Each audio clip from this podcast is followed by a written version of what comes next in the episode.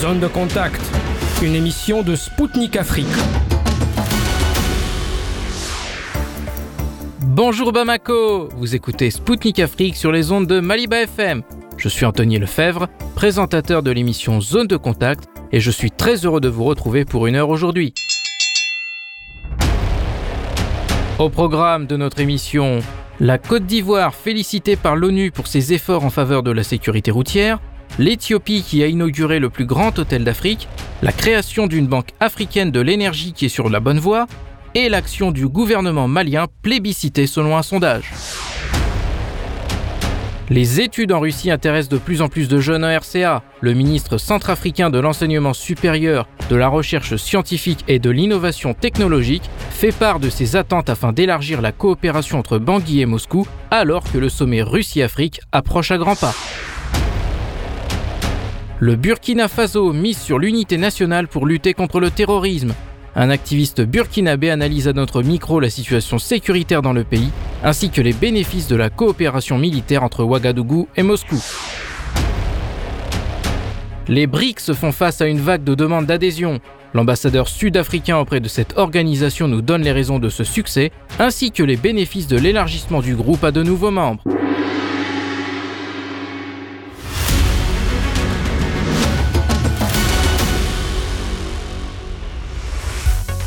La Côte d'Ivoire a été félicitée par les Nations Unies. L'envoyé spécial des Nations Unies pour la sécurité routière, Jean Todd, a rencontré à Abidjan le Premier ministre ivoirien Patrick Hachi. L'ex-patron de Michael Schumacher chez Ferrari a dit au chef du gouvernement ivoirien qu'il était impressionné par les efforts mis en place par la Côte d'Ivoire pour réduire la mortalité sur ses routes. Parmi les mesures prises par le gouvernement figure l'adoption de la stratégie nationale de sécurité routière 2021 2025 visant à développer la vidéoverbalisation, le contrôle permanent de l'alcoolémie et la lutte contre le téléphone au volant. Il est à noter que l'Afrique subsaharienne est la région du monde la plus touchée par les accidents de la route. Elle affiche un taux de mortalité de 27 pour une population de 100 000 habitants, soit trois fois plus que la moyenne de 9 pour 100 000 en Europe. L'envoyé onusien a appelé donc les Ivoiriens à ne pas relâcher ses efforts et à se mobiliser pour renforcer davantage la sécurité sur les routes. Pour rappel, Jean Todd est actuellement sur le continent africain dans le cadre d'une tournée africaine qui l'a déjà emmené au Sénégal. En Côte d'Ivoire, il a également participé à des opérations de contrôle routier organisées le week-end dernier par le ministre des Transports. L'Éthiopie a inauguré le plus grand hôtel d'Afrique. L'Ethiopian Skylight Hotel d'Addis Abeba dispose maintenant d'une seconde extension et comprend désormais 1024 chambres, suites et appartements. L'établissement possède également des salles de réunion pouvant recevoir jusqu'à 5000 invités et 19 points de restauration proposant de la cuisine éthiopienne, italienne, arabe ou asiatique. Après avoir souffert du conflit du Tigré pendant deux ans, Addis Abeba compte sur le développement du tourisme pour relancer son économie. En 2022, l'éco-village de Moulou Eco Lodge avait été nommé parmi les 32 meilleurs du monde par l'Organisation mondiale du tourisme. Pour rappel, le pays compte plusieurs réserves animalières dont le parc national des monts Balé, qui englobe les plus hautes montagnes d'Éthiopie. Toutefois, Prenez vos précautions si vous souhaitez faire un safari dans le pays. Les animaux n'apprécient pas toujours la présence de l'homme et le font savoir. Dans le sanctuaire des éléphants de Babil, des conflits entre pachydermes et bipèdes ont éclaté après l'installation de colonies sur le territoire du parc. L'Afrique prend les devants sur fond de crise de l'énergie. L'Organisation des producteurs de pétrole africains a annoncé que la création d'une banque africaine de l'énergie était sur les bons rails. L'organisation qui travaille étroitement avec la Banque africaine d'import-export Afreximbank réfléchit à une date de lancement et à l'emplacement du futur siège de la nouvelle institution. Omar Farouk Ibrahim, secrétaire général de l'organisation, a expliqué lors du sommet international de l'énergie du Nigeria que l'objectif principal de cette future banque sera de financer des projets pétroliers et gaziers en Afrique. Il s'agirait d'une réponse aux défis auxquels est confrontée l'industrie africaine en raison du changement de paradigme mondial des combustibles fossiles vers les énergies renouvelables. Le responsable a ajouté que les pays et les investisseurs non africains qui ne partageraient pas la vision de l'établissement ne seraient pas autorisés à détenir des actions. Pour rappel, plusieurs projets gaziers et pétroliers sur le continent africain sont aujourd'hui à l'étude. C'est notamment le cas du gazoduc Nigeria-Maroc et du gazoduc transsaharien Nigal qui relie l'Algérie au Nigeria. Plus de 9 Maliens sur 10 disent avoir confiance en la Russie pour aider leur pays face à l'insécurité et au terrorisme. C'est ce que montre une enquête d'opinion réalisée en février dont les résultats ont été publiés par la fondation allemande Friedrich Ebert Stiftung au début du mois de mai. Selon elle, les Maliens sont satisfaits dans les mêmes proportions du président de la transition, le colonel Assimi Goïta, et du gouvernement de la transition. Au cours des 12 derniers mois, la situation générale du pays s'est améliorée pour plus de 4 Maliens sur 5. Et selon les personnes interrogées, les principaux défis auxquels est confronté le pays actuellement sont la lutte contre l'insécurité, la lutte contre l'insécurité alimentaire, la lutte contre la cherté de la vie. Les résultats de l'enquête montrent que 83% des Maliens ont l'intention de voter lors des prochaines échéances électorales, contre 14% d'entre eux qui ne comptent pas voter, alors que 3% n'ont pas pu se prononcer. Les principaux critères des concitoyens maliens pour choisir leur candidat aux prochaines élections sont les suivants. Un candidat honnête, juste et véridique pour 46%, un candidat qui aime son pays pour 40% des personnes interrogées, et un candidat rigoureux pour une bonne gouvernance selon 31% des personnes qui ont répondu à ce sondage. Pour rappel, les élections présidentielles sont prévues au Mali pour le 4 février 2024 et le référendum constitutionnel aura lieu le 18 juin prochain.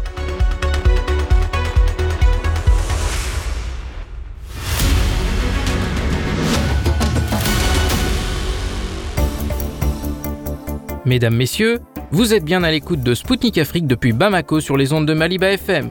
Moi, Anthony Lefebvre, présentateur de l'émission Zone de Contact, je vous salue si vous venez de régler votre poste de radio sur 99.5 FM. Bangui souhaite élargir sa coopération avec la Russie. Dans le domaine de l'éducation, le président de la RCA, Faustin Archange Touadéra, a approuvé fin 2021 une initiative visant à rendre obligatoire l'enseignement du russe dans les universités du pays. Parallèlement, on assiste à un nombre croissant d'étudiants centrafricains qui souhaitent poursuivre leurs études dans les universités russes. Toutefois, les sanctions internationales contre la Russie compliquent la mise en œuvre de ces projets. Dans une précédente émission, l'ambassadeur de République démocratique du Congo à Moscou avait signalé que des étudiants congolais faisaient face à des difficultés pour payer les frais de scolarité des universités installées en Russie. La raison vient de la déconnexion des banques russes du système SWIFT, le diplomate avait proposé que Kinshasa adopte l'utilisation du système de paiement MIR, qui est un équivalent russe à Visa et à Mastercard, afin de résoudre ce problème touchant également le fonctionnement de son ambassade. Alors que le sommet Russie-Afrique très attendu approche à grands pas, le ministre de l'Enseignement supérieur, de la Recherche scientifique et de l'innovation technologique de RCA Jean-Laurent Sissa Magalé a fait le point au micro du correspondant de Sputnik Afrique sur les perspectives de coopération entre Bangui et Moscou.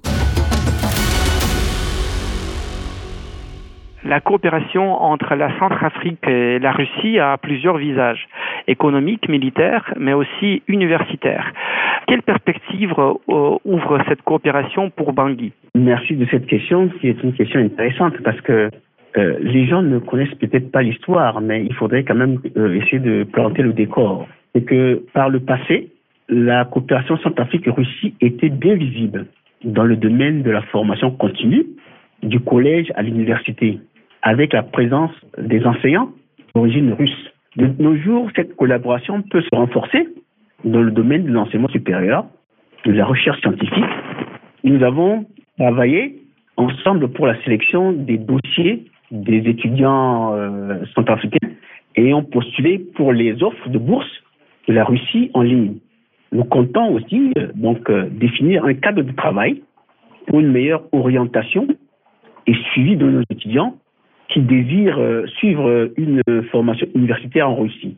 Mais en fait, il faudrait placer aussi les choses dans les contextes parce que loin de toute stigmatisation donc des problèmes de l'histoire, il faut savoir que, par exemple, la politique de partenariat privé avec des pays cibles menée par euh, notre pays, la République centrafricaine, depuis l'indépendance, atteint ses limites dès lors que le résultat, on est que nous sommes classés des pays vraiment à l'échelle d'indice de développement vers le bas.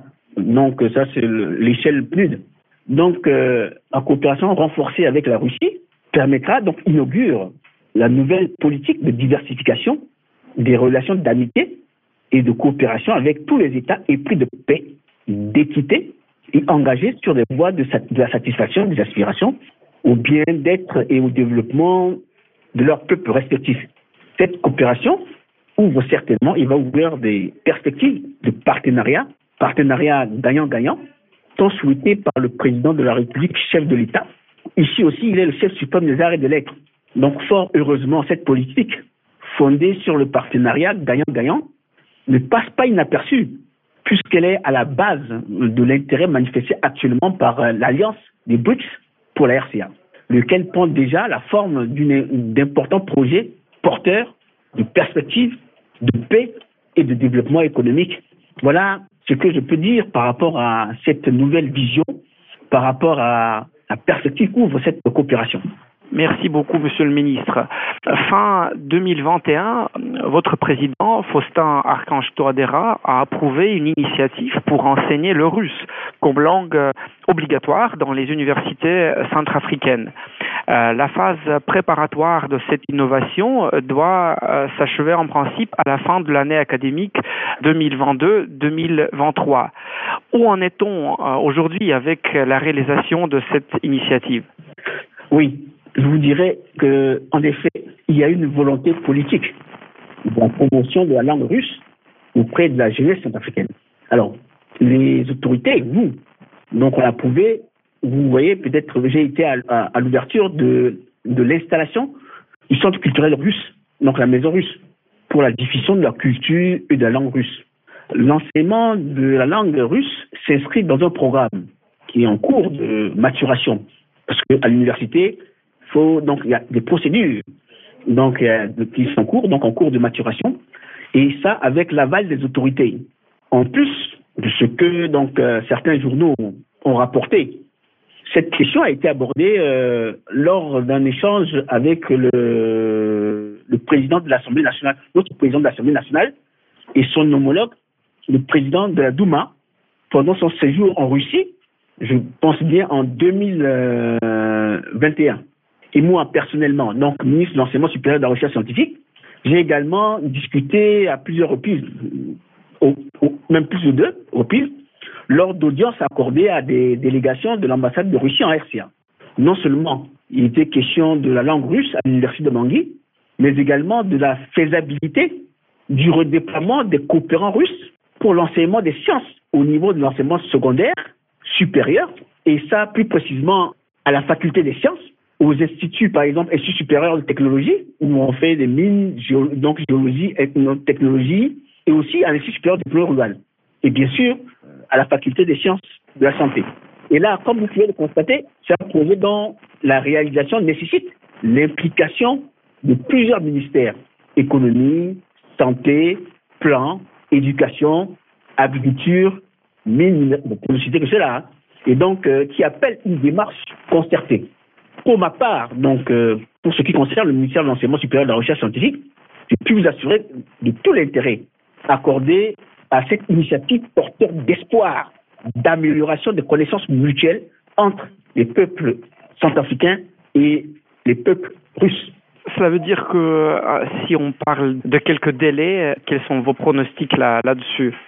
Parce qu'il y avait des discussions, des négociations pour la formation et formation, parce que nous avons très peu d'enseignants capables donc de, de, d'enseigner le russe. Si on signe les accords et qu'on peut recevoir des, contingents d'enseignants, ça peut se faire très rapidement. Donc là, c'est, les, discussions sont, discussions sont en cours. Donc nous sommes très ouverts parce qu'il faut avoir les, ressources humaines capables de pouvoir distiller, capables de pouvoir enseigner.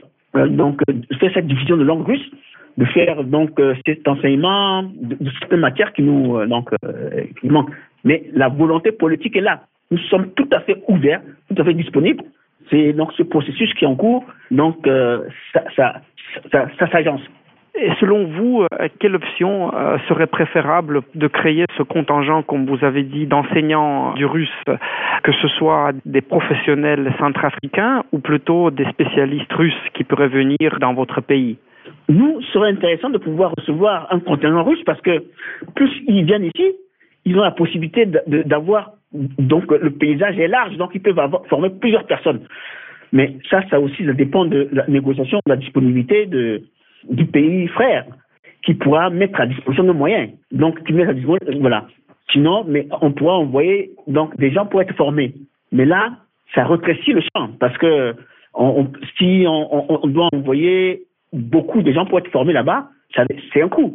Donc tout ça, il faudrait qu'on puisse discuter de pouvoir. Donc là, ça peut être mixte. Donc voilà. Donc ça, tout ça, on peut donc euh, discuter formaté à façon. Merci beaucoup, Monsieur le Ministre. Notre entretien intervient à moins de trois mois du deuxième sommet Russie-Afrique. La Centrafrique a exprimé sa volonté d'y participer, d'y être présente. Qu'attendez-vous de cet événement? Y a-t-il déjà des discussions autour des accords qui pourraient être signés, dans, bien sûr, dans le domaine de, votre compétence? Comme je le disais tout à l'heure, là, ce, ce sommet arrive à point nommé donc euh, notre participation, donc euh, etc. Et permettra à la partie centrafricaine de venir avec des propositions claires relatives à l'expression des besoins dans les secteurs cités donc euh, dans la première dans la première partie en ce qui concerne l'économie, donc la défense et la sécurité. Donc ce projet sommet là est un cadre d'échange qui va sûrement permettre la signature de plusieurs accords pour l'enseignement supérieur, la recherche scientifique et l'innovation. Nos attentes sont en faveur d'un partenariat pour la mobilité, par exemple, je disais tout à l'heure, la mobilité des enseignants-chercheurs, des étudiants, ainsi que le transfert de compétences. L'idéal serait en effet que les aspects diplomatiques, notamment la signature des différentes conventions, soient ficelés à l'occasion de ce sommet pour que nous puissions rapidement, comme vous m'avez posé la question de délai, rapidement à la mise en œuvre. Voilà. Donc, euh, c'est vraiment, ça arrive à point nommé et c'est important.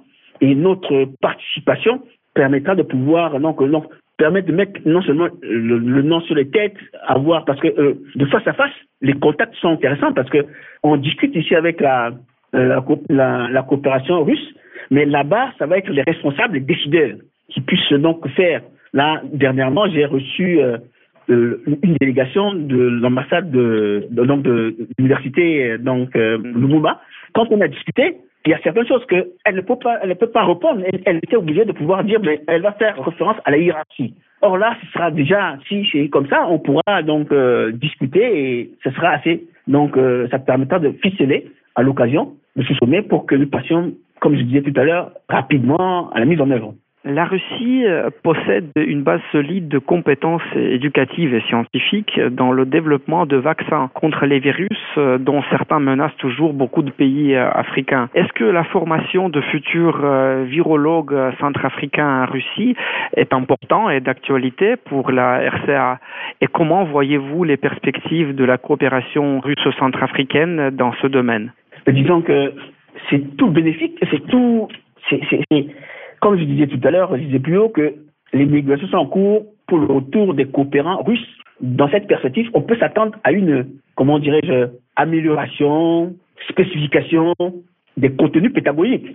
Donc évidemment, en fonction de nos besoins en matière de santé publique, de surveillance épidémiologique, de sûreté environnementale, par rapport à la radioactivité de certaines substances euh, minérales ou la pollution de substances physiques, etc nous serons plus en mesure de former des spécialistes dans tous les domaines, entre autres ce qui est, donc euh, ce qui est proposé. Donc l'expertise de la Russie dans la formation des virologues et la production de vaccins est une opportunité pour la promotion de la santé de la population. Et vous savez que le chef de l'État est champion en matière de santé. Il a reçu euh, un prix dans ce sens. Donc, euh, et nous avons aussi ouvert à l'université de Bangui des cycles de formation de médecins spécialistes nous aurons besoin de cette expertise pour euh, ajuster, appuyer, susciter donc la formation des, des, des médecins spécialistes de l'encadrement de nos chercheurs le nombre d'étudiants africains qui voudraient et vont faire leurs études en Russie euh, augmente. Euh, mais l'ambassadeur de la République démocratique du Congo en Russie a récemment signalé les difficultés des étudiants congolais pour payer les frais de scolarité euh, dans le pays à cause des sanctions imposées aux banques russes. La Russie dispose cependant du système MIR qui est équivalent à Visa et Mastercard et qui pourrait en théorie résoudre ce problème. Croyez-vous que l'utilisation du système MIR euh, soit un instrument utile pour les échanges étudiants, en particulier entre la Russie et la Centrafrique Oui, certainement, certainement, parce que vous dites le, le MIR a cette capacité d'être utilisé comme des cartes Visa et Mastercard ou d'avoir les mêmes propriétés que ça. Donc le système MIR est un outil qui peut aider dans ce partenariat, certes, et cependant nous devons ensemble définir les domaines de formation en fonction des besoins et des capacités d'offre, tout en appréciant nos contributions respectives dans la prise en charge de nos étudiants pour, euh, par exemple, le transport, le logement, la scolarité, l'assurance maladie autres. Donc, probablement, il va de soi que ces détails pratiques liés aux tracasseries, comme je dis, tracasseries conjoncturelles, parce que c'est la conjoncture aussi qui a fait ça, seront donc adressés d'une manière, devaient être donc traités d'une manière concertée entre les autorités centrafricaines et les autorités russes avant l'envoi des étudiants. Comme ça, donc, euh, ils savent comment et comment ils doivent partir et comment ils seront, comment ils seront donc reçus, logés et de suite. Donc, comme ça, donc, il y aura un package. Donc, lors des discussions, on sait qu'est-ce qu'on doit faire et quelle est la part de chaque entité. Je veux dire, donc, la partie russe et la partie centrafricaine. Et c'est vrai que cet outil-là, non seulement donc ça permet d'avoir euh, donc euh, une visibilité, mais pour nous aussi ça nous permet de pouvoir avoir des suivis parce que oh, il y a parfois des étudiants qui ne sont pas des étudiants, qui perçoivent des bourses, donc ça, permet de pouvoir avoir une traçabilité. Et donc, euh, si on s'adresse directement, donc, et il y a une, donc il y a une, il y a un lien avec les universités. On sait très bien que donc là, l'étudiant inscrit, l'étudiant est là pour faire, qui était parti pour les études dans notre démarche, dans les instructions du président de la République, chef de l'État, si on forme les gens, on forme les gens, donc les, moyens ont été mis. L'État se sucre ou l'État se saigne pour former des cadres, il faudrait qu'ils reviennent. Donc, euh, il ne faudrait pas qu'ils partent dans la nature. Donc, c'est une très très bonne chose, un outil euh, que, nous, on pourra étudier, pouvoir euh, donc avoir une vision commune de la chose. Merci beaucoup, Monsieur le Ministre. On vous attend ici en Russie pour le sommet. On, espère bien que vous pourrez discuter des choses, comme vous l'avez dit, des choses très concrètes euh, avec vos collègues euh, ici en Russie. Karacho. Vous savez, j'ai été enseigné de la sixième à la troisième par des professeurs, euh, par, un, par un, des professeurs russes. J'ai fait la seconde jusqu'en terminale, donc euh, de cours de russe, et j'ai eu des enseignants russes. Et euh, donc j'ai quelques notions. Donc là, j'ai gardé des très bons souvenirs parce que si j'ai fait les sciences, c'est un peu grâce à ceux qui m'ont permis de pouvoir faire euh, donc euh, euh, les mathématiques parce qu'il y avait des coopérants non seulement à Bangui mais dans les provinces en physique, en chimie, etc. Et c'est vrai que ça fait un moment que j'ai pas travaillé. Je, je pourrais peut-être si je pars là-bas pour en immersion peut-être revoir un peu russe. Et vous avez été en Russie la dernière fois quand? Non, jamais. J'ai jamais été en Russie. Oh là là, mais il faut, il faut remédier à cette situation. Je vais, donc, je serai, donc, je serai ravi quand je serai là-bas pour pouvoir essayer de, au moins de dire quelques mots, d'échanger. Ça me permettra de pouvoir valoriser parce que même à l'époque, les meilleurs étudiants qui, qui, qui parlaient russe, ils recevaient une bourse de séjour pour aller continuer, pour aller, voilà, ça, ça permettait parce qu'ils étaient, ils avaient des très bons résultats donc, euh, donc euh, dans, dans la langue russe et ils recevaient des petites, euh, donc, des billets pour partir, etc. Et quand on était au lycée, on allait, il y avait un centre culturel qui existait où on, allait lire les, on avait des, exercices de mathématiques et de physique chimie, donc à, cette bibliothèque là qui était sur l'avenue euh, des Martyrs qui a disparu. Et donc je suis très content de voir que par exemple la maison russe démarre. Quand j'ai fait mes études, à un moment donné, quand j'étais à, à Toulouse, en première année, deuxième année, on a la possibilité de prendre une langue étrangère. Et là-bas, j'ai fait, c'était en France, j'ai fait, donc euh, j'ai pris des, cours de russe. Donc quand on regarde, si on regarde mon parcours, on va voir les notes que j'ai pu avoir en russe euh, quand j'étais à l'université Paul Sabatier, parce que j'ai fait mes études de la première année au doctorat en, France à Toulouse. C'était Jean-Laurent Sissa Magalé, ministre de l'Enseignement supérieur, de la Recherche scientifique et de l'Innovation technologique de la République centrafricaine. Il a dressé à notre micro les perspectives d'élargissement de la coopération entre Bangui et Moscou et fait part de ses attentes en marge du prochain sommet Russie-Afrique qui se tiendra en juillet prochain à Saint-Pétersbourg.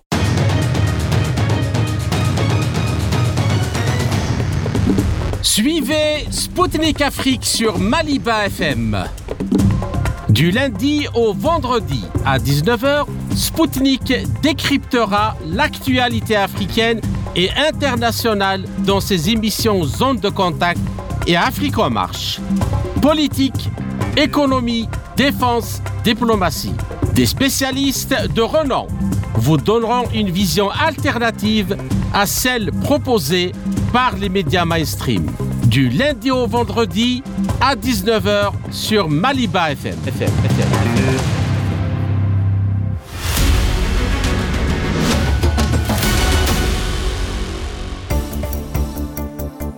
Chers auditeurs et auditrices de Maliba FM, vous écoutez Spoutnik Afrique depuis Bamako sur 99.5 FM. Moi, Anthony Lefebvre, présentateur de l'émission Zone de Contact, je vous salue si vous venez de nous rejoindre. Le Burkina Faso mise sur l'unité nationale pour lutter contre le terrorisme. Le colonel-major Koulibaly, ministre burkinabé de la Défense, a déclaré lors d'une rencontre avec des représentants des organisations de la société civile du pays qu'une coalition internationale faisait face à Ouagadougou. Il a demandé aux Burkinabés de faire preuve de plus de solidarité pour sauver la patrie et les a invités à ne pas se rendre complices de la situation. Enfin, il a estimé que la défense du pays ne devait être qu'uniquement l'affaire des Burkinabés. Pour rappel, la mobilisation générale a été décrétée au Burkina Faso. D'une durée de 12 mois, elle concerne les hommes de plus de 18 ans physiquement aptes. Le commandement militaire est désormais responsable de l'ordre public aux côtés des autorités civiles dans les zones d'opération. Parallèlement, les populations civiles peuvent également s'organiser sous l'encadrement de militaires pour défendre leur localité. Si Ouagadougou dément le recours à des forces étrangères, elle peut toutefois compter sur la coopération militaire avec la Russie qui lui fournit le matériel nécessaire. Lors d'un récent entretien accordé à deux télévisions burkinabées, le président de la transition, le capitaine Ibrahim Traoré, a déclaré qu'il était satisfait de la coopération avec la Russie sur le plan militaire et que celle-ci continuerait à se développer. Il a précisé que la Russie n'est pas le seul pays qui est un allié dans sa lutte contre le terrorisme. C'est le cas de la Turquie qui lui fournit notamment des drones Bayraktar, mais aussi de la Corée du Nord. Dans les années 80, Pyongyang donnait à Ouagadougou des armes lourdes qui sont toujours en service dans l'armée burkinabé. Au micro de Sputnik Afrique, Abdoulaye Nabaloum, membre fondateur de l'association Action pour la souveraineté des peuples, président de la Confédération des associations et mouvements panafricains de l'Afrique de l'Ouest, a fait le point sur la situation sécuritaire au Burkina Faso et sur les bénéfices du partenariat entre Moscou et Ouagadougou. Écoutons-le tout de suite. Bonjour monsieur Nabaloum. Bonjour, bonjour à l'agence d'information russe Spontnik. Bonjour à tous les radiophiles, si je peux les appeler ainsi. C'est un plaisir et un honneur pour moi de donner la situation actuelle du Burkina Faso au travers de la sécurité qui a occasionné une situation humanitaire désastreuse sur le pays. C'est véritablement une opportunité pour moi d'en parler au regard du contexte mondial et international que traverse le Burkina Faso en ce moment. Le Burkina Faso aujourd'hui qui est dirigé par son Excellence le capitaine Ibrahim Traoré, chef de l'État. Lors d'une récente rencontre avec des responsables d'organisations de la société civile sur la situation sécuritaire, le ministre de la Défense, le colonel-major Kassoum Kolibali, a mentionné une coalition internationale mise en place contre le Burkina Faso et a invité les populations à ne pas être partisans de cette coalition et à rester unis pour vaincre le terrorisme. De quelle coalition a parlé le ministre selon vous? Je dirais que pour répondre à cette préoccupation, il faudra que nous partons sur la base des faits. Et les faits sont lesquels? Aujourd'hui, le Burkina Faso, depuis plus de huit ans, vit une situation d'insécurité, une situation de terrorisme euh, qui a occasionné une situation humanitaire très désastreuse, qui a occasionné un déplacement de personnes, de personnes, de beaucoup de Burkinabés. Alors, de cette situation sécuritaire, de ce terrorisme-là qui a s'aimer autant de morts et de désolations pour les populations et qu'est-ce que la communauté internationale a fait? Donc c'est pourquoi je dis allons sur la base des faits. Lorsqu'une situation sécuritaire se pose, alors la réponse, la première, c'est la réponse des armes. Et c'est ce que le Burkina Faso a tenté d'organiser depuis le président Rochmar Christian Kabore qui a effectivement lancé des commandes d'armement. Et tout le monde connaît toute la lourdeur et, toute, euh, tout le circuit pardon, euh, d'acquisition d'armes lorsque l'on veut suivre le circuit international imposé par le système des Nations Unies. Alors le président Rochmar Christian Kaoré a lamentablement échoué à apporter une réponse au terrorisme parce que le système mis en place au plan international pour acquérir les armes ne lui permettait pas euh, d'acquérir ces armes-là alors que les terroristes continuaient d'avancer et d'occuper euh, de plus en plus les territoires burkinabés. La situation s'est empirée avec euh, l'avènement au pouvoir de Paul-Henri Damiba, lui qui est venu s'illustrer comme étant euh, le pantin de l'Occident, le pantin de l'impérialisme, le pantin de cette communauté internationale qui a occasionné un aggravement accentué de l'évolution du terrorisme et de la perte de territoire du Burkina Faso. Donc, ce qui a conduit à ce que le président Ibrahim Traoré prenne ses responsabilités pour recadrer cette dérive-là qui mettait en mal l'existence même de notre pays. Donc, c'est pourquoi euh, toute la jeunesse euh, s'est vue, euh, se reconnaît derrière ce président Traoré au regard de son engagement, au regard de son dévouement, au regard de sa volonté pour apporter des réponses aux souffrances et d'anéantir la désolation de la mort créée par le terrorisme au Burkina Faso. Ici, c'est pour dire que la communauté internationale s'est négativement illustrée dans cette situation à permettre au Burkina Faso d'acquérir des armes et de pouvoir mener la guerre contre les terroristes. Dès que le président Ibrahim Traoré est venu au pouvoir, il s'est directement aligné au Mali le voisin qui vit la même situation, mais qui auparavant avait déjà engagé des réformes, avait engagé une vision de se détourner de la communauté internationale pour rechercher des partenaires sincères, pour rechercher des partenaires qui pouvaient lui apporter des solutions. Et l'exemple du Mali faisait lésion que dès que le Mali a tourné le dos à la communauté internationale pour rechercher des partenaires, alors ces nouveaux partenaires, notamment la Russie, qui lui a apporté des réponses, a permis au Mali, en tout cas, d'inverser la tendance et à contrer l'avancée du terrorisme. Donc, depuis la visite du président Ibrahim Traoré au Mali et dès son retour, nous avons compris que les choses allaient changer de Burkina Faso.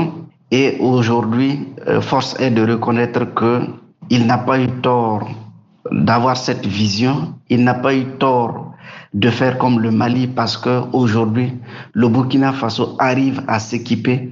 Le Burkina Faso est très équipé aujourd'hui, à même de pouvoir donner des réponses au terrorisme. Et ces dernières semaines, ces derniers mois ont montré que, effectivement, c'était possible de pouvoir anéantir ce terrorisme-là et les actions sont concrètes. Aujourd'hui, les terroristes ils sont pourchassés partout dans tous les recoins de Burkina Faso et les villages qui étaient déguerpis, les populations qui s'étaient déplacées, alors d'autres populations sont en train de retourner. Les écoles qui sont fermées, d'autres écoles sont en train de se rouvrir. Les services publics qui étaient fermés, d'autres sont en train de se réouvrir. Donc vous comprenez très aisément que l'armement acquis au détriment de la communauté internationale a permis d'apporter une réponse au terrorisme. Allons toujours sur la base des faits. Sur la question humanitaire, la situation humanitaire était tellement désastreuse que euh, le président Paul-Henri Damiba, je crois, avait demandé à ce que la CDAO puisse nous apporter de l'aide alimentaire. Alors, donc depuis huit ans, on a demandé, la CDAO n'a pu donner qu'une seule fois une aide et elle n'a pas donné. C'est un prêt à rembourser. Donc vous comprenez que la CDAO, qui est l'institution ouest-africaine qui devrait pouvoir apporter des solutions aux populations, des populations aux États, c'est mieux en un instrument au service de l'Occident, au service de l'impérialisme. Toujours sur la question humanitaire, nous avons le programme alimentaire qui est du système des Nations Unies qui s'est illustré comme étant et pouvant être un instrument d'appui à la question humanitaire. Et effectivement, il a fallu que le président Ibrahim Traoré vienne aux affaires pour qu'on comprenne que en fait, c'est un marchandage que le, le, programme alimentaire a orchestré pour euh, non seulement s'enrichir sur, sur la base de cette insécurité-là, parce qu'il nous a été clairement montré que les frais demandés par le programme alimentaire pour euh, convoyer les vivres n'étaient pas du tout en cohérence avec son objet qui est un instrument d'aide alimentaire aux populations mondiales. Pire encore, il nous, est revenu que les programmes de vol que le PAM devrait euh, euh, mettre en place, devrait exécuter, euh, le gouvernement du Burkina Faso a exigé que ce programme-là soit clairement établi et transparent et qu'ils aident la visibilité, ce qui nous a laissé un doute même que est-ce que le PAM ne mènerait pas d'autres actions au-delà même de sa mission alimentaire? Parce que si vous pouvez survoler tous les territoires de Burkina Faso sans communiquer clairement, c'est dire qu'il y a la possibilité que le PAM s'orchestre ou en tout cas euh, s'aligne pour servir de manière directe ou indirecte les terroristes ou peut-être même les alimenter. Donc vous voyez que sur la question humanitaire, la communauté internationale, notamment à travers les organisations régionales, sous-régionales, africaines et mondiales, n'ont pas pu véritablement apporter une aide, n'ont pas pu apporter une assistance, n'ont pas pu apporter même un partenariat pour permettre au Burkina Faso de s'en sortir de sa crise sécuritaire et de sa crise humanitaire liée au terrorisme. Toujours partant sur les faits. Alors, depuis que le terrorisme effectivement euh, a pris cours au Burkina Faso, on a vu ces mêmes organisations qu'est la CEDEAO, qu'est l'Union africaine, qu'est l'ONU, leur comportement face à face vis-à-vis du Burkina Faso. Ils se sont illustrés au mieux dans la menace des autorités, dans la menace, euh, en tout cas, de ceux-là qui veulent travailler pour apporter des réponses concrètes pour anéantir, pour mettre fin au terrorisme. Et tout dernièrement, les actions les plus récentes, qui est euh, euh, le massacre de Karma, on a vu la déclaration de la CDAO, on a vu le comportement de l'Union africaine, on a vu le comportement de l'ONU et on a vu le comportement de la France face à cette situation. Alors, et comment ces organisations se sont illustrées? C'est diaboliser les autorités burkinabées, c'est diaboliser toute la transition et tout l'ensemble de la population qui soutient le pouvoir que le pouvoir est en train de commettre des meurtres sur la base de faits dont eux-mêmes n'ont pas encore des réponses d'enquête. Alors ils se sont illustrés avec des accusations qui ne se fondent sur rien. Je dis bien qu'ils ne se fondent sur rien parce que le Burkina Faso, dès l'entame de ces événements, a clairement indiqué que il y a la justice qui s'est auto-saisie de la situation et elle mène ses activités en cours et donc nous sommes en attente des résultats de ces enquêtes. Donc vous voyez que si on met bout à bout l'ensemble de ces faits, on est amené à croire effectivement que la communauté internationale s'est dressée contre les autorités du Burkina Faso. Je vais ajouter un autre fait qui est lié à la force sabre qui a été chassée de Burkina Faso.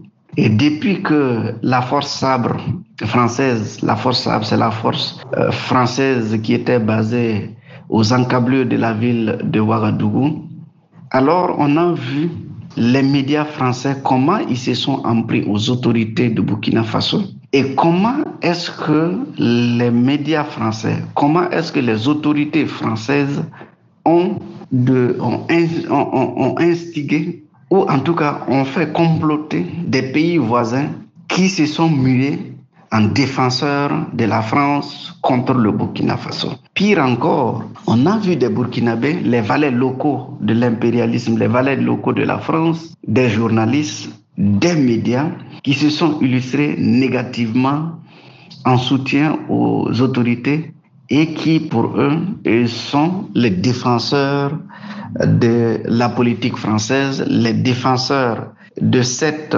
force d'occupation, les défenseurs de l'impérialisme, les défenseurs qui n'ont d'autre choix que de voir le Burkina Faso sombrer. Et l'un des voisins les plus récents, euh, c'est le cas du Niger, où euh, un fantoche général s'est mis à, détaler ses incompétences, non seulement ses incompétences, euh, euh, euh, je dirais, de communication, mais ses incompétences en termes de vision, ses incompétences en termes de responsables de famille Parce qu'un monde africain dit toujours que c'est le voisin qui garde le voisin, son voisin, lorsqu'il dort la nuit. Et si votre voisin a sa case qui brûle et que vous ne pouvez pas l'aider, alors sachez que la prochaine fois, ça va être votre tour. Et au regard de son âge et au regard de ses responsabilités, on est en droit de croire que euh, ce monsieur a préféré euh, vendre son âme au diable pour servir l'impérialisme. Donc ici, c'est pour euh, dire que pour votre première préoccupation liée à la coalition internationale, ce sont les faits d'eux-mêmes qui parlent. Ce n'est pas une accusation, ce sont les faits d'eux-mêmes qui parlent. Et nous, la population burkinabé, on est très conscient de ça. Et tous ceux-là qui veulent la paix au Burkina Faso, tous ceux-là qui veulent un Burkina Faso prospère et souverain, savent que la communauté internationale travaille contre le Burkina Faso. Et pour terminer par rapport à ça, je veux répéter ce que le Premier ministre a dit en son temps. Le Burkina Faso a commandé des armes, mais certains ont eu le malin plaisir de bloquer cette commande, soit au port, soit à l'achat. Donc ce que dit le ministre de la Défense aujourd'hui vient corroborer ce que euh, le, Premier ministre a dit et aussi ça vient corroborer ce que l'ancien ministre de la Défense, Shérif Si, a dit du temps de Rock, qu'il y a des pays qui travaillent contre le Burkina Faso. Et pour terminer pour ce point, je rappelle qu'il a été dit qu'il y a des avions qui survolent le territoire burkinabé et ça, c'est depuis l'avènement du euh, terrorisme et que le Burkina Faso a alerté ceux qui survolent, les avions qui survolent le territoire burkinabé sans autorisation et ils ont eu même les preuves pour montrer et certains pays se sont excusés, d'autres ne l'ont pas fait. Alors ici, nous demandons à nos autorités, si tel est le cas, il n'y a plus de présenter les preuves, il faut abattre les aéronefs, il faut abattre les avions, il faut abattre les ballons qui survolent notre territoire sans autorisation préalable. Le ministre burkinabé de la Défense tient tous ses propos concernant une coalition internationale contre le Burkina Faso alors que le pays développe sa coopération avec la Russie. Voyez-vous un lien entre les activités qui sapent la sécurité burkinabé, ce dont parle Kassoum Koulibaly, et le rapprochement d'Ouagadougou avec Moscou? Oui, il y a un lien. Et le lien, il est clairement établi. J'ai dit tantôt que lorsque le Mali s'est rapproché de Moscou, de la Russie, elle a eu des réponses à la question sécuritaire. Lorsque le Burkina Faso s'est rapproché de la Russie, alors les résultats sont là. Aujourd'hui, le président Ibrahim Traoré avait donné trois mois et on voit que la situation sécuritaire est en train de s'améliorer. Les terroristes sont en train de fuir partout dans ce pays, de se cacher partout. On sent véritablement que on est en phase de pouvoir anéantir, amoindrir le moindre risque possible lié au terrorisme. Et cette situation est due à quoi? Premièrement, elle a été favorable parce que le Burkina Faso a clairement indiqué que les forces d'occupation, elle n'en a pas besoin, notamment pour ce qui est de la force sabre. Donc, le fait de chasser la force sabre a permis surtout de gagner du terrain. Et ça, c'est un premier point. Et le deuxième point, c'est la coopération avec la Russie qui a permis d'avoir de l'armement, qui a permis d'avoir du renseignement alors que la guerre, c'est l'armement et le renseignement. Donc, au regard des évolutions actuelles sur la situation sécuritaire, donc, qui fait que les autorités du Burkina Faso aujourd'hui sont en train de gagner du terrain, où le terrorisme est en train de finir, il est clair que cette communauté internationale qui s'illustre comme étant les parrains du terrorisme, ils ne sont pas du tout contents. Donc comprenez qu'ils ne sont pas du tout contents de, cette, de ce rapprochement avec Moscou. mieux encore, ces mêmes Occidentaux et cette même communauté internationale par leur mécanisme d'acquisition d'armes, avait fait que nos pays étaient sous-équipés, nos pays étaient juste des pays sans armement, des pays sans défense. C'est pourquoi le terrorisme a pu prendre de l'ampleur. Aujourd'hui que nos pays peuvent avoir de l'équipement, peuvent s'armer, peuvent avoir leur système de défense, alors ça les inquiète. Et c'est pourquoi ils ne veulent pas que ce soit une réussite, parce que ce n'est que l'exemple du Mali et du Burkina Faso. Et aujourd'hui, les pays voisins, les populations des pays voisins voient que ces résultats-là sont très probants. La collaboration avec la Russie, non seulement qui permet d'anéantir le terrorisme, permet aussi de donner de la défense, permet aussi de donner à ces pays-là du ressort et du répondant sur l'échiquier international. Donc vous voyez un pays comme le Niger où la population euh, commence de plus en plus à demander le départ de la France. Ça va être bientôt pour le Mali, pardon, ça va être bientôt pour le Bénin, ça va être bientôt pour la Côte d'Ivoire, ça va être bientôt pour le Sénégal. Et ainsi de suite, l'Afrique de l'Ouest va se libérer, l'Afrique entière va se libérer de ce joute colonial, de cet impérialisme et cet Occident euh, qui s'est négativement illustré avec le temps par cette hégémonie. Le président par intérim du Burkina Faso, Ibrahim Traoré, a déclaré que la Russie était devenue un allié stratégique clé. Pourquoi ce partenariat avec Moscou est important pour votre pays? Ah oui, au-delà de cette déclaration, ce sont des faits. Ce sont des faits en ce sens que D'abord, aujourd'hui, l'espoir revient au Burkina Faso grâce à la Russie, grâce à l'appui de la Russie, grâce à cette vision du président Ibrahim Traoré qui a su bien faire son choix, comme le Mali l'a fait. Et aujourd'hui, il est clair que la Russie permet aujourd'hui à tous les pays africains qui veulent de leur souveraineté, la Russie les accompagne et c'est pourquoi nous estimons que c'est une, euh, un allié stratégique parce que l'impérialisme, l'Occident n'a jamais voulu de cette souveraineté-là de nos nations. Le partenariat de la Russie, qui est, euh, contrairement à, ce classico de l'Occident, à ce classico de l'impérialisme, s'illustre non seulement pour donner des solutions pour les questions sécuritaires du moment. Mais la Russie est une grande nation, une grande nation de ressources euh, et une grande nation qui permet d'avoir une ouverture commerciale, qui permet d'avoir d'autres ouvertures de développement économique et social.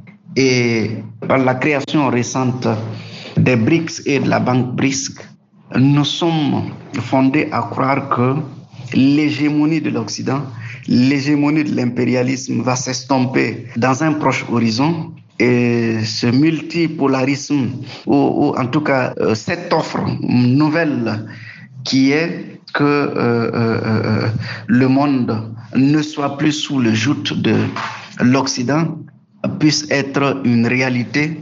C'est pourquoi la Russie avec les autres pays du BRICS se, se, se, trouve comme être une solution pour les nations africaines qui aujourd'hui montrent clairement leur ras de bol, montrent clairement leur désavou, leur désaveu et désavouent complètement l'Occident, l'ancien système qui euh, aujourd'hui les Africains ont clairement compris qu'ils sont menés dans une domination, qu'ils sont menés dans un carcan qui ne leur permet pas non seulement de se développer, non seulement de garantir leur existence en tant que nation, aussi en tant que continent.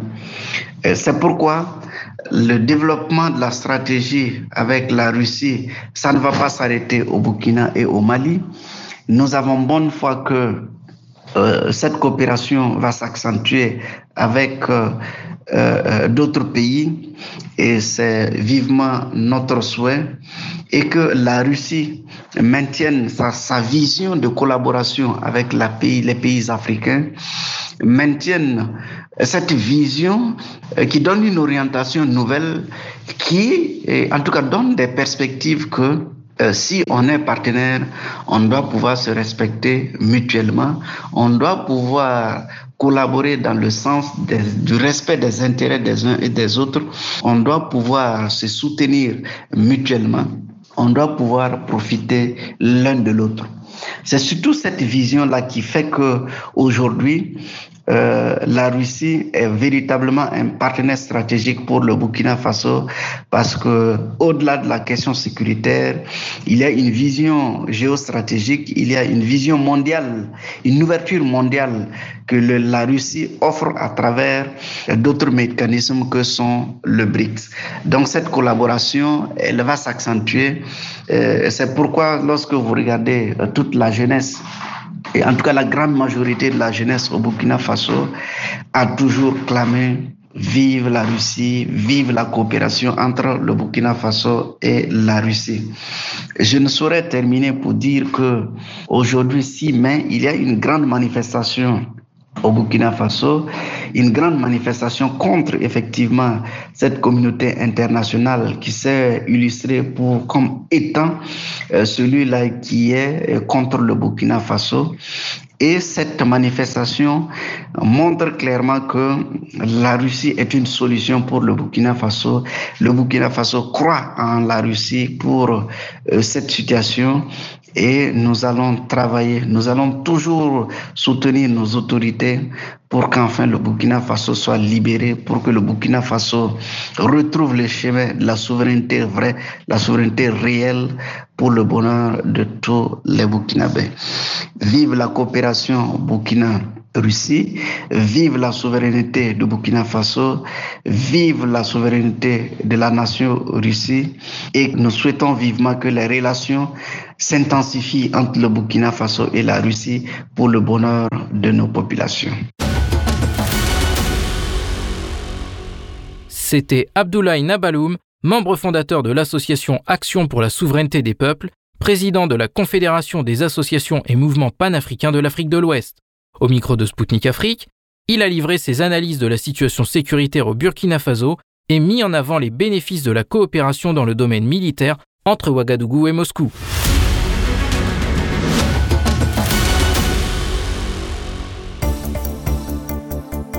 Chers auditeurs et auditrices de Maliba FM, vous écoutez Spoutnik Afrique depuis Bamako sur 99.5 FM. Je souhaite la bienvenue à toutes celles et ceux qui viennent de nous rejoindre à l'instant. Ça se bouscule au portillon pour intégrer les BRICS. Le groupe économique composé du Brésil, de la Russie, de l'Inde, de la Chine et de l'Afrique du Sud fait face à une vague de demandes d'adhésion en son sein. Il s'agit de 19 pays dont l'Algérie, la Tunisie et l'Égypte pour le continent africain. À travers le groupe des cinq, ces pays voient en l'organisation une alternative aux standards imposés par l'Occident. C'est notamment le cas de l'Iran qui souhaite intégrer les BRICS afin de participer à la création d'un monde multipolaire. Mais pour beaucoup de ces pays, c'est aussi la possibilité de garantir leur développement économique.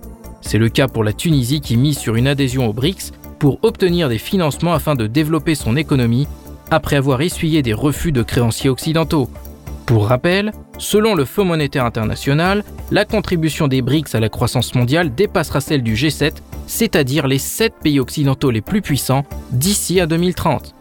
Pour comprendre plus en profondeur ce qui se cache derrière cette vague d'adhésion aux BRICS, je vous présente Anil Souklal, ambassadeur d'Afrique du Sud auprès des BRICS. Écoutons-le.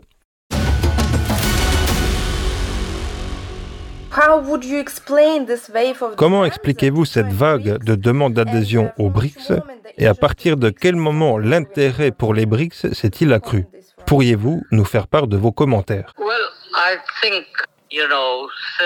Je pense que depuis l'année dernière, après la crise russo-ukrainienne, l'intérêt pour l'adhésion aux BRICS a augmenté parce que la situation a mis en évidence les lignes de faille dans l'architecture politique mondiale, dans le sens où les pays continuellement marginalisés, les pays du Sud global, ne sont pas traités d'égal à égal par les pays du Nord, qui veulent continuer à dominer et à asseoir leur hégémonie mondiale. Je pense que de plus en plus, ces pays du Sud global veulent exercer leur indépendance, leur souveraineté. Ils voient les BRICS comme étant le forum le plus réceptif, le plus aligné sur leurs aspirations à créer une communauté mondiale plus équitable, inclusive et juste. C'est pourquoi on assiste à un afflux de grands pays du Sud en développement, de marchés émergents, d'économies en développement de toutes les régions du monde, d'Amérique latine, d'Afrique, du Moyen-Orient, d'Asie, qui cherchent tous à devenir membres des BRICS. Je pense que c'est important, car cela signifie que ces pays voient que les BRICS se font les champions des questions qui doivent être abordées en termes de développement pour que leur voix soit entendue et pour créer un ordre mondial multipolaire plus inclusif où il n'y a pas quelques hégémons qui dictent la façon dont nous nous conduisons sur le front international. Je pense donc que, pour un certain nombre de raisons, ces pays aimeraient s'aligner sur les BRICS parce qu'ils ont foi et confiance en eux et qu'ils veulent les rejoindre. Ils ne demandent pas à rejoindre un autre bloc, mais spécifiquement les BRICS. Je pense qu'il s'agit là d'une affirmation du fait que les BRICS ont été les champions du Sud pour résoudre les problèmes liés à l'inégalité de l'architecture politique mondiale, de l'architecture financière mondiale et de l'architecture commerciale mondiale qui favorise tout le Nord. C'est pourquoi les pays disent qu'il faut changer cette architecture mondiale et que les BRICS sont leurs champions pour cela. Je vous remercie. Vous avez mentionné qu'il y a des pays de toutes les parties du monde qui cherchent à rejoindre les BRICS. En ce qui concerne l'Afrique, nous savons que l'Algérie a déjà demandé à les rejoindre. Pouvez-vous citer d'autres candidats? L'Algérie, l'Égypte et la Tunisie ont spécifiquement parlé de rejoindre les BRICS. Et si les BRICS acceptent de nouveaux pays, comment pensez-vous que cela modifierait leur poids dans les relations internationales? Je pense tout d'abord que, comme les dirigeants nous l'avaient demandé l'année dernière dans la déclaration de Pékin, nous devons commencer à discuter de l'expansion et nous devons élaborer ses modalités. Nous sommes toujours occupés par ce processus. Admettons-nous de nouveaux pays comme membres à part entière ou créons-nous des pays partenaires ou d'autres catégories c'est à cela que nous nous employons pour l'instant, à définir les modalités de l'élargissement. Comme vous le savez, par le biais de la nouvelle banque de développement, nous avons déjà admis de nouveaux partenaires. Citons l'Uruguay, les Émirats arabes unis, l'Égypte et le Bangladesh. Ainsi, l'expansion de l'institution financière des BRICS a déjà eu lieu. Maintenant, ce que l'on demande à ces pays, c'est une association politique avec les BRICS. C'est pourquoi, comme nous l'avons fait Lorsque nous avons lancé le processus d'expansion de la nouvelle banque de développement, nous avons défini des critères et des lignes directrices sur la manière de procéder à cette expansion. Selon le Fonds monétaire international, la contribution des pays des BRICS à la croissance mondiale dépassera celle du G7 dès 2020. Selon vous, quel impact l'expansion des BRICS aura-t-il sur l'équilibre économique du monde Comme vous l'avez vu en termes de PIB à parité de pouvoir d'achat, les BRICS pèsent maintenant plus lourd que le G7. Ils représentent 31,5% et le G7 30%. Mais si on ajoute les quatre nouveaux membres de la nouvelle banque de développement au produit intérieur brut des BRICS, celui-ci passe à 34,5%. Vous pouvez donc constater que les BRICS, dans leur forme actuelle, deviennent déjà plus importants que le G7 et il est prévu que d'ici 2030, ils représenteront 50% du PIB mondial. Ainsi, une adhésion élargie augmentera également l'empreinte économique mondiale des BRICS. C'était Anil Souklal, ambassadeur d'Afrique du Sud auprès des BRICS. Il a exprimé pour Sputnik Afrique les raisons de la vague d'adhésion au groupe des cinq, ainsi que les bénéfices de son élargissement. Mesdames, Messieurs, Sputnik Afrique, c'est tout pour aujourd'hui. Moi, Anthony Lefebvre, je vous donne très vite rendez-vous pour un nouveau numéro de mon émission Zone de Contact. En attendant, je vous invite à suivre l'actualité africaine et internationale sur notre site internet. D'ici là, portez-vous bien et à bientôt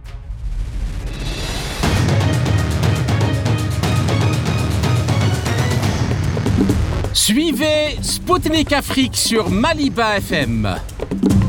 Du lundi au vendredi à 19h, Spoutnik décryptera l'actualité africaine et internationale dans ses émissions Zone de contact et Afrique en marche. Politique, économie, défense, diplomatie. Des spécialistes de renom vous donneront une vision alternative à celle proposée par les médias mainstream. Du lundi au vendredi à 19h sur Maliba FM.